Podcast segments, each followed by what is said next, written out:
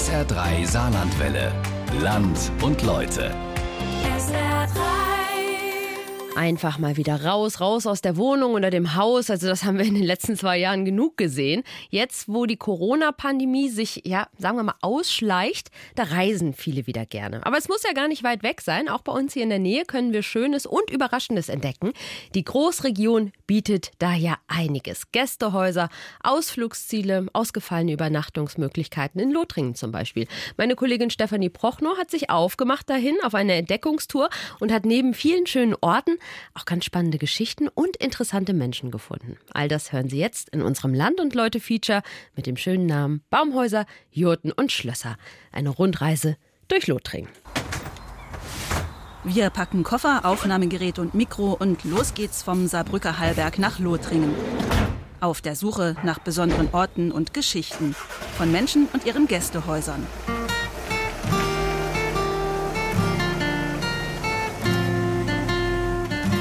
Um in eine komplett andere Welt einzutauchen, müssen wir nicht weit fahren.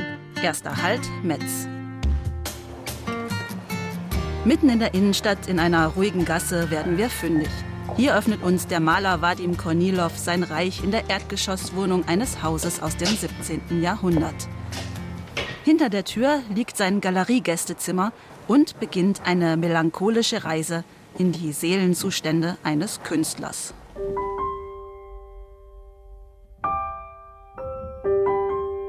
Die Wände sind in dunklem Grün gestrichen. Vor einem Kamin steht das Bettsofa mit buntem Überwurf und ein Schaukelstuhl. Man fühlt sich 100 Jahre zurückversetzt in das Zimmer eines Bohemians. Bis unter die Decke hängen Kornilows Bilder, dicht an dicht. Sie stellen Menschen dar, oft in verkrampften, deformierten Posen. Es sind immer in irgendeiner Weise Selbstporträts. In ihnen geht es um existenzielle Fragen, erklärt Vadim Kornilov. Ich denke nicht darüber nach, was ich mache. Ich mache es. Ohne Skizze. Ich verfeinere, übertrage mein Gefühl direkt aufs Papier oder die Leinwand. Während dieses Moments entsteht das Thema, entwickelt sich die Erzählung. Jeder Übernachtungsgast erhält eine kleine Führung und kann, wie in einer Galerie, die Bilder kaufen. Der Künstler gibt auch gerne Tipps für Stadterkundungen in Metz. Er empfiehlt einen Besuch der frühgotischen Kirche Saint-Maximin. Von außen unscheinbar birgt sie ein Kleinod. Glasfenster, geschaffen Anfang der 60er Jahre von dem Dichter und bildenden Künstler Jean Cocteau. Sein letztes unvollendetes Werk. In leuchtenden Blau, Grün und lila Pastelltönen entstehen aus geometrischen Formen Pflanzenornamente, Gesichter. Die Ästhetik dieser Fenster ist total ungewöhnlich. Sie erinnern etwas an die kubistische Kunst vom Anfang des letzten Jahrhunderts. Und an die afrikanische Kunst, die Picasso für die Europäer entdeckt und damit die ganze moderne Malerei verändert hat. Diese Fenster bilden für mich die ganze Epoche der Moderne ab. Natürlich gäbe es in Metz noch viel mehr zu sehen, aber wir wollen weiter durch Lothringen.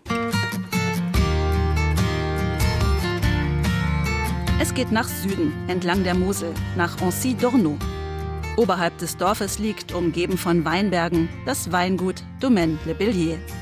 Es gehört der Winzerin Eve Maurice. Im französischen Moseltal gibt es nicht mehr viel Weinbau. Er war schon komplett verschwunden. Mein Großvater war Enkel eines Winzers in Ancy. Er hat das Land geerbt und einen großen Garten angelegt. Wie viele Menschen arbeitete er damals in der Industrie? Er hat die Landwirtschaft bewahrt, aber nicht den Traubenanbau. Mein Vater hatte dann in den 80er Jahren Lust, wieder Rebstöcke zu pflanzen. Ich habe das immer um mich gehabt. Nachdem Eve Maurice den Betrieb von ihren Eltern übernommen hatte, kaufte sie mehr Land. Der Keller im Dorf wurde zu klein. Ihre Lösung? Ein Neubau, direkt unterhalb der Weinberge. Modern und funktional. Eine langgestreckte Stahl-Ethanit-Holzkonstruktion, bei der alles unter einem Dach ist. Weinkeller, Maschinenpark, Wohnhaus und zwei Gästezimmer. Außerdem vermietet sie oberhalb des Weinbergs drei Baumhäuser. Über eine ausklappbare Leiter, die hochgezogen werden kann, erklimmen die Gäste die Plattform. Ein Abenteuer, vor allem für Kinder. Auch Eve Maurice hat hier schon mit Tochter und Sohn übernachtet. Wir schlafen fast nie hier, aber wir versuchen, kleine Momente zu finden. Denn hier lässt man, trotz der Nähe, den Alltag los, weil die Umgebung so anders ist. Die Kinder lieben es. Sie können hier ihr Leben in den Baumhäusern verbringen. Zum Frühstück gibt es einen Picknickkorb. Und wer auch den Abend auf der Terrasse des Baumhauses genießen möchte, mit herrlichem Blick über Weinberge und Moseltal, dem packt Eve Maurice einen Korb mit Kisch und Wein.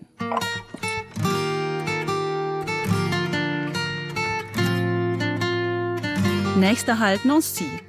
Die Villa 1901, die eben in diesem Jahr gebaut wurde, ist das totale Kontrastprogramm. Die Besitzerin Isabelle Jung ist eine wahre Designfanatikerin. Euh, ich habe das immer geliebt, Deko im Haus zu verändern, selbst wenn es die gleichen Objekte sind. Einfach ihren Platz zu wechseln. Damit höre ich nie auf. In der Innenstadt von Nancy führt Isabelle Jung eine Boutique, in der sie vor allem Lampen, Spiegel, Kissen und Dekoartikel verkauft. Die gleichen Dinge sind auch überall in ihrem Gästehaus zu finden. Das Wohnzimmer ist für sie gleichzeitig Showroom. Fast alles hier ist käuflich, vom Sofa bis zur Glaskürbislampe. Vor allem eins fällt sofort ins Auge. Das Parkett ist schwarz gestrichen. Ich beginne immer mit Schwarz. Das erlaubt mir, alle anderen Farben danach einzusetzen. Zum Beispiel das schwarze Parkett und das rote Bild, das die ganze Wand einnimmt. Ich sage oft, es ist wie bei der Garderobe einer Frau. Das kleine Schwarze erlaubt ihnen, alle Accessoires einzusetzen.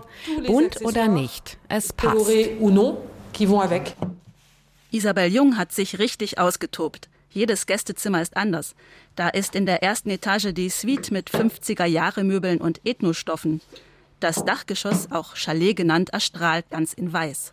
Mit leuchtender Plexiglas-Badewanne und einem alten Schlitten als Sofatisch. Ein Hingucker jagt den nächsten. Nur 100 Meter von der Villa 1901 entfernt liegt eines der schönsten Wohnviertel von Nancy, der Parc de Surup.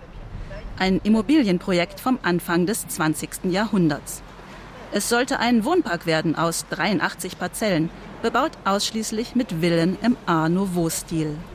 Dafür wurden Architekten der Schule von Nancy beauftragt, erzählt Stadtführerin Nadja Hadi.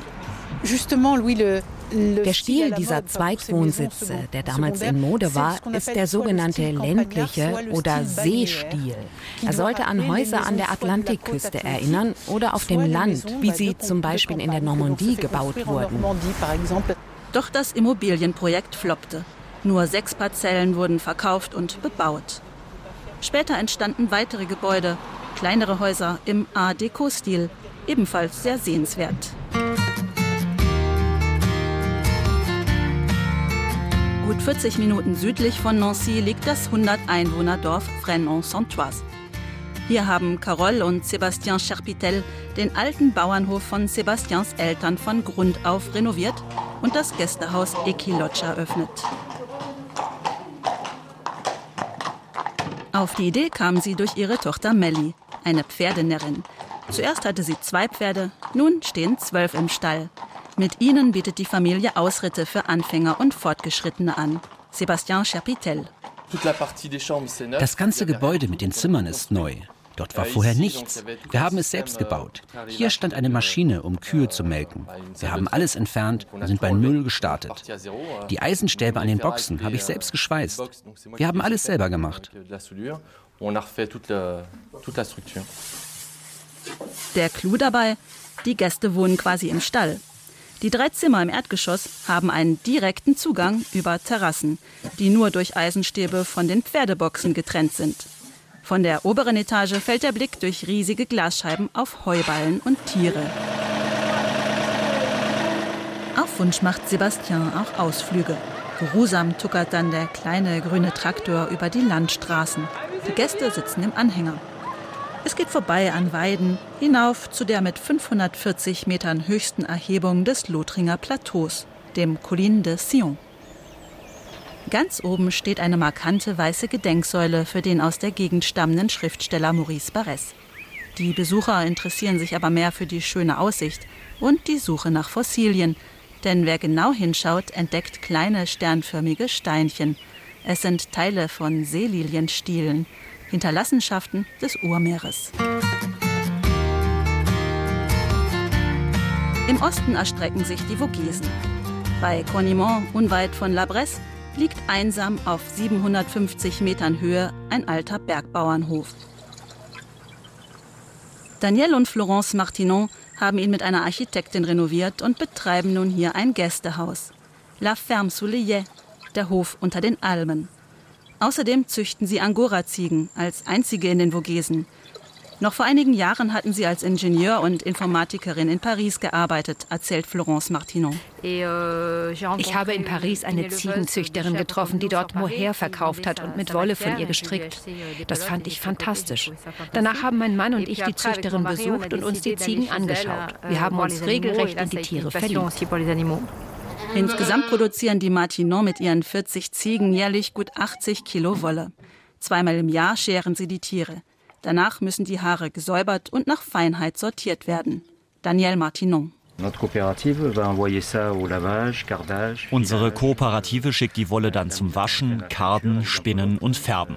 Wir bekommen die Wolle als Knäuel zurück, zum Teil auch zu Socken verarbeitet. Und zwar von jeder Qualität so viel, wie wir abgegeben hatten. Minus 35 Prozent. Weil 35 Prozent des Materials beim Waschen verloren gehen.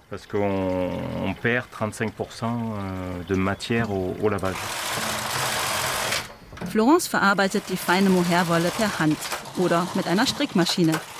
Die Schals, Mützen und Pullover verkauft sie im Hofladen und über ihre Internetseite.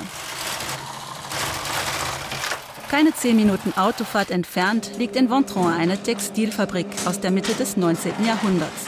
Heute ein Textilmuseum. Auf zwei Etagen standen einst hier 44 mechanische Webstühle. Einige davon sind noch da und voll funktionstüchtig. Angetrieben wurden sie zunächst durch Wasserkraft, später von einer riesigen Dampfmaschine.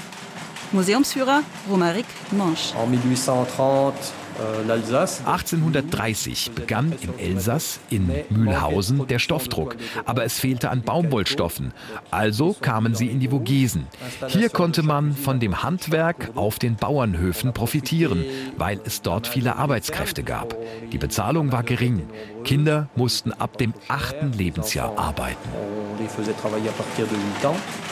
Anfang des 20. Jahrhunderts gab es über 200 Textilfabriken in den Vogesen. Heute sind es noch ca. 70. Die meisten, auch die von Ventron, mussten wegen der internationalen Konkurrenz in den 50er Jahren aufgeben.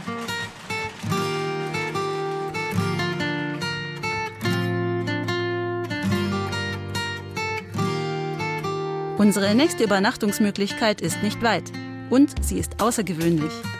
Auf dem Campingplatz Domaine de Planès in Verdrübt stehen vier mongolische Jurten. Im Inneren gruppieren sich bemalte Betten rund um einen Ofen. So können die Zelte das ganze Jahr über bewohnt werden. Das elf Hektar große Gelände liegt idyllisch inmitten von bewaldeten Hügeln an einem See. Es gehört der Gemeinde. Den Betrieb inklusive Café führen Nicolas und Stephanie Uhr, die aus dem Nachbarort stammen. Euh, Wir haben beschlossen, unser Haus zu verkaufen, um hier in einem kleinen Bungalow zu leben. Das war eine große, sehr radikale Veränderung in unserem Leben, die wir nicht bedauern. Denn wir haben festgestellt, dass man nur wenige Sachen braucht, um glücklich zu sein. Euh, das Paar vermietet noch eine weitere, sehr spezielle Hütte. Die liegt auf der kleinen Insel, mitten im See. Man erreicht sie nur mit einem Floß. Uneinsehbar hinter Bäumen steht ein kleines Holzkuppelgebäude, genannt Zoom. Durch eine sternförmige Öffnung fällt Licht in den gemütlich ausgestatteten Innenraum. Nicolas Uo. Das Zoom wird meist von Pärchen gebucht. Sie kommen hierher, um wieder zueinander zu finden, Energie zu tanken und einen einmaligen Moment zu zweit zu erleben. Ich finde, das ist das Wichtigste im Leben. Ab und zu eine Pause zu machen, wo die Zeit keine Rolle spielt.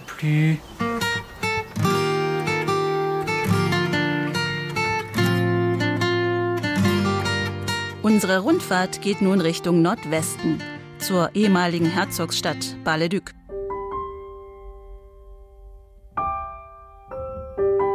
In der oberen Altstadt reihen sich Stadtpalais aus dem 16. Jahrhundert aneinander, einst errichtet für den Hofstadt des Herzogs von Bar. In einem, das Gästehaus Au d'Argent zum silbernen Windhund. Der Name ist durch die Geschichte des Hauses inspiriert, denn die heutigen Besitzer Eliane und Thierry Legal haben in der Küche eine Kaminplatte gefunden, datiert auf 1585. Darauf ein Windhund. Das ist das Wappen der Familie Prudhomme, der ersten Besitzer dieses Hauses. Jean Prudhomme arbeitete im Schloss im Dienste des Herzogs als Buchhalter und außerdem kümmerte er sich um alles rund um die Jagd.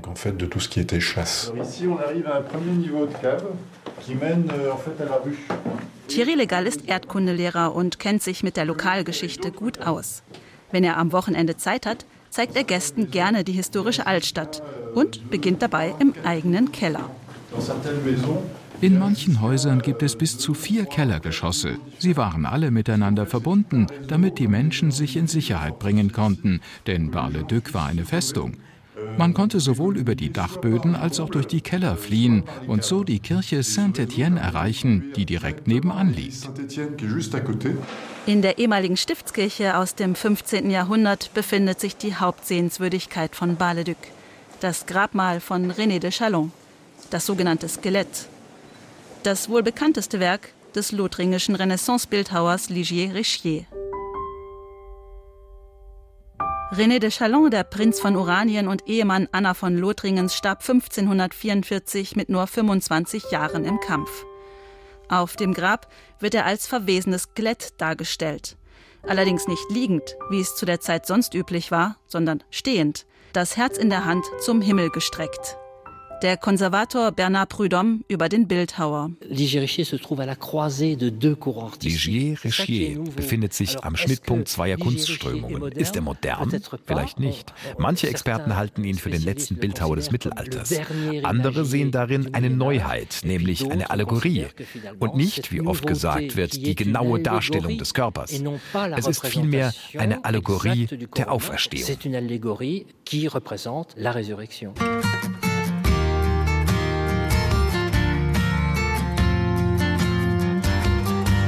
Nach so viel Historie gönnen wir uns eine kulinarische Auszeit im 20 Minuten entfernt gelegenen Dorf Courouvre.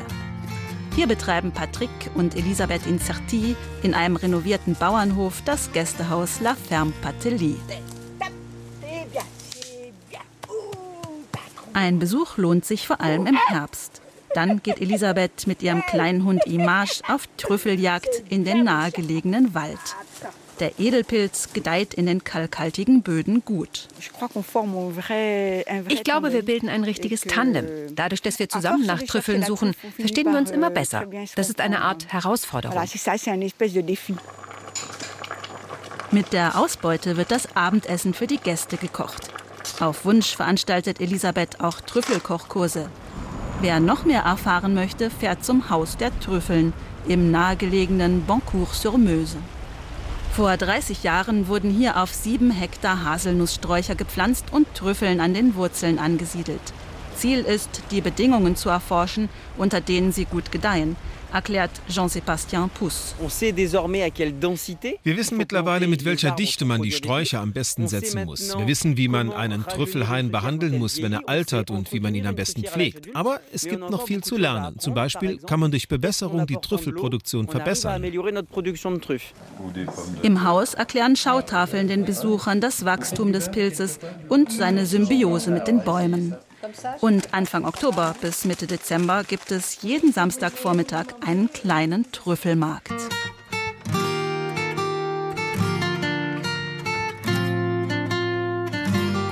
Unweit östlich von Verdun liegt inmitten weiter Felder das Dorf Abocourt-Hautcourt.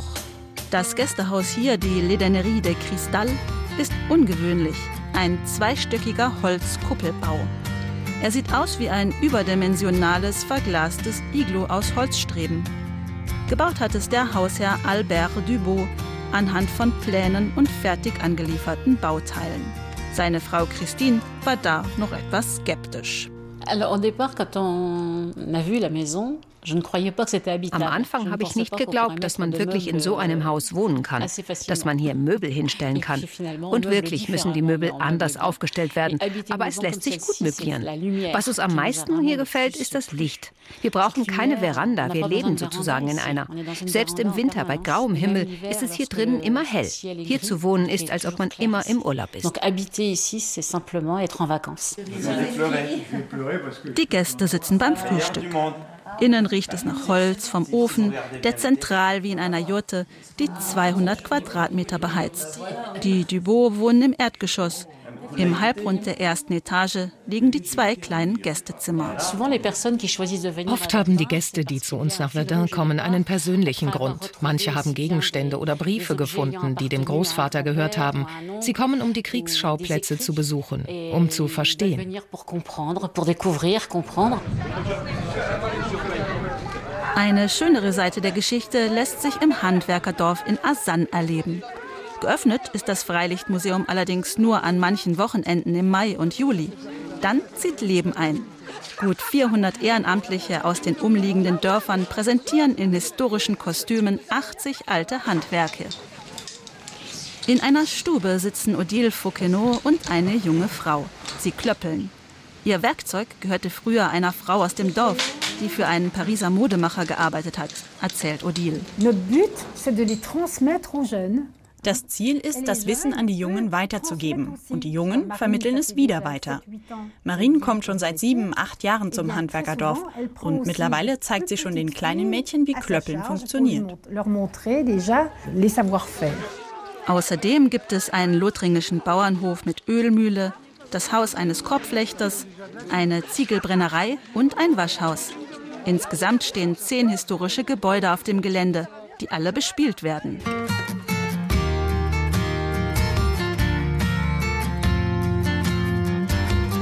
Unsere letzte Station Colmé liegt ganz im Norden von Lothringen, unweit der belgischen Grenze.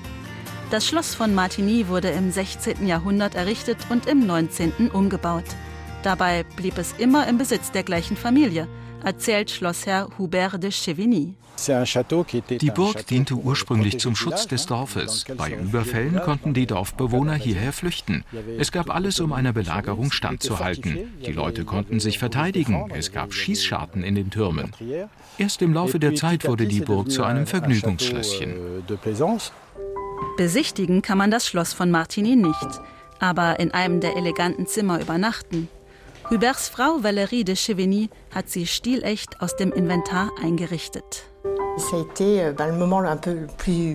Euh, Für mich war es am schönsten, zwischen den Familienmöbeln herumzustöbern, um eine Ausstattung zusammenzustellen, die mir gefällt.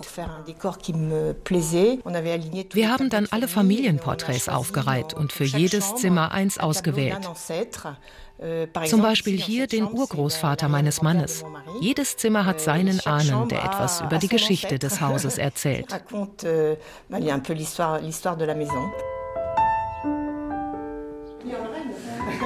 Auch der Hausherr hat abends vor dem riesigen Kamin viele Geschichten zu erzählen. 1982 flog er als erster Pilot mit einem Ultraleichtflugzeug zum magnetischen Nordpol. Wenige Jahre später zum geografischen. Er organisierte Fernsehdrehs im hohen Norden und flog Touristen an abgelegene Orte. Nun genießt er den Ruhestand. Im Vorfeld hat man uns gesagt, ihr werdet sehen, das ist sehr anstrengend. Man muss die Zimmer machen, sich um die Gäste kümmern. Das wird wie im Hotelgewerbe, ein richtiger Job. So ist es überhaupt nicht. Es ist, als ob wir jeden Tag Freunde hier hätten. Wir verbringen außergewöhnliche Abende mit Menschen, die von überall herkommen. Und bei Tisch sprechen wir immer sehr lebhaft über spannende Themen. Spannend war auch unsere Reise durch Lothringen zu so vielen interessanten Orten und außergewöhnlichen Menschen. Denn es stimmt, eine Übernachtung in einem liebevoll geführten Gästehaus ist wirklich wie Urlaub bei Freunden.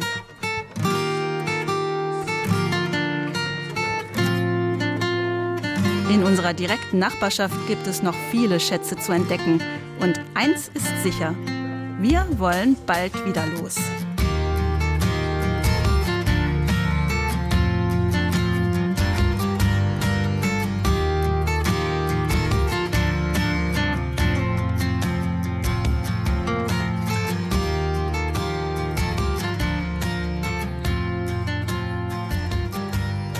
Das macht doch richtig Lust, direkt loszufahren nach Lothringen. Falls Sie bei der Hälfte eingeschaltet haben und das Ganze nochmal nachhören wollen, dann klicken Sie doch mal auf sr3.de oder schauen Sie bei YouTube. Da hören Sie unser Land und Leute nochmal.